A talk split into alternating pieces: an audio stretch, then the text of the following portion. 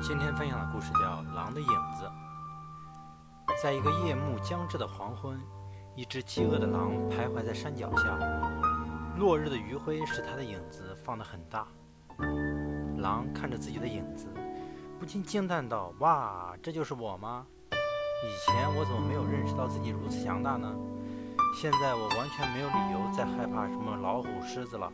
我的身体不知道比它们大多少倍呢。”说着。他走向了林子深处，决定碰碰运气，说不定还会碰上一只肥美的老虎，让自己美餐一顿呢。说来也巧，正在这时，从一棵树后面窜出一只老虎。只见它双目圆睁，张开血盆大口，准备向狼扑过来。狼并没有像往日那样退缩或者逃窜，而是镇定地开口了：“虎兄，看来我今天的运气果然不错。”我现在的肚子正咕咕咕地叫着呢，就主动送上门来了。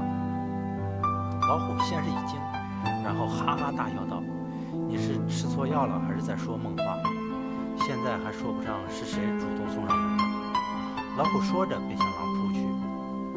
狼临死前才真正的明白，原来自己所谓的强壮，只是在一个特殊环境里的一种并不真实的假象，是狂妄自大害了自己啊！